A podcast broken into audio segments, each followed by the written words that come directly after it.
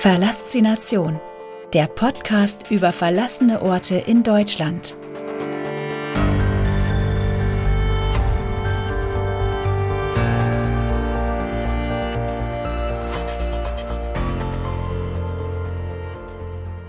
Kapitel 3 Heeresbekleidungsamt Bernau. Bauschutt, Scherben und Müll das Heeresbekleidungsamt Bernau wurde 1939 erbaut und wurde dann von der deutschen Wehrmacht zur Herstellung und Lagerung von Uniformen und Armeezubehör genutzt. Nach Ende des Zweiten Weltkrieges waren hier Teile der sowjetischen Streitkräfte stationiert. Die Natur hat sich das Gelände rund um die riesigen, in einem Halbkreis angelegten Gebäude schon längst zurückerobert. Viele der Wege sind kaum noch zu erkennen. Überall wachsen Sträucher, Birken und Weiden. Aus einigen Mauern, Dachrinnen und Fenstern wachsen kleine Bäume. Wir beginnen uns einen Weg durch das Unterholz zu bahnen und stehen vor riesigen, im Halbkreis angeordneten Gebäudekomplexen. Das ursprüngliche Gelände scheint wahnsinnig groß gewesen zu sein, auch wenn heute davon nur noch kleine Teile übrig sind. Hier war früher also einmal das Militär verschiedener Länder untergebracht. Ob wir davon noch etwas entdecken können? Es ist heiß und wir werden anstatt von Sicherheitsdiensten von Mücken und anderen Insekten verfolgt. Wie viele andere Gebäude aus dieser Zeit besteht das Heeresbekleidungsamt aus rotem Backstein. Die Bauten haben zwei bis drei Stockwerke und sind durch kleine Brücken miteinander verbunden. Wir streifen durch schier endlos wirkende Gänge, die immer wieder tolle Fotomotive bieten. Ich will gar nicht wissen, wie viele Bilder von Gängen und Türen sich mittlerweile in meinem Fotoarchiv befinden. Es können aber gar nicht genug sein und deswegen sitzt mein Finger auch bereits wieder am Auslöser. Irgendwann finden wir tatsächlich noch Relikte aus der vergangenen Zeit.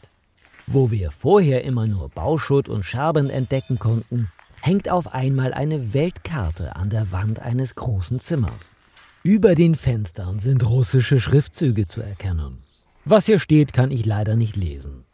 Und so soll das leider ein Rätsel bleiben. Aufgrund der Karte vermute ich, dass wir hier vielleicht gerade in einem Konferenzraum stehen könnten. Neben einigen Schlafplätzen ist hier aber leider nicht mehr viel zu sehen. Natürlich bieten auch leere Räume hin und wieder tolle Motive. Aber es ist viel spannender, wenn man durch alte Maschinen, Zeitungen und Möbelstücke noch tiefer in die Geschichte des jeweiligen Gebäudes eintauchen kann. Die Geschichte des Heeresbekleidungsamts Bernau das Nebenlager des Heeresbekleidungsamtes Bernau wurde 1939 bis 1942 erbaut und von 1941 bis 1945 von der deutschen Wehrmacht zur Herstellung und Lagerung von Uniformen und Armeezubehör genutzt. Nach Ende des Zweiten Weltkrieges befand sich hier ein Nachschub- und Versorgungsdepot der sowjetischen Streitkräfte in Deutschland.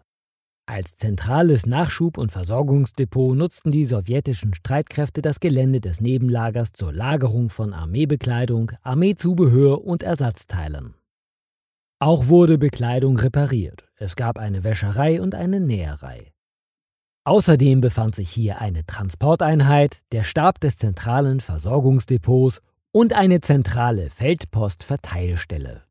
Neben dem Depot befand sich im Nebenlager eine Nachschubbrigade des sowjetischen Verteidigungsministeriums. Jedes Gelände war gleich mehrfach an das Schienennetz angeschlossen. Seit dem Abzug der sowjetischen Streitkräfte im Jahr 1991 verfällt das riesige Sperrgebiet.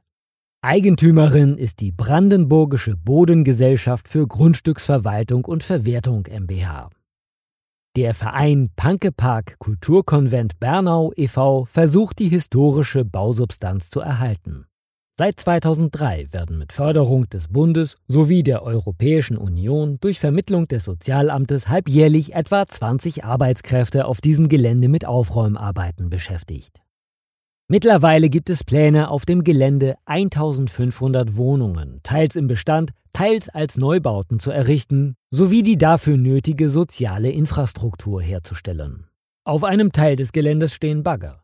Die haben wahrscheinlich längst damit begonnen, weitere Teile abzureißen. Hier sollen schließlich Wohngebäude entstehen, was aber auch bedeutet, dass ein weiterer Lost Place für immer verschwinden wird.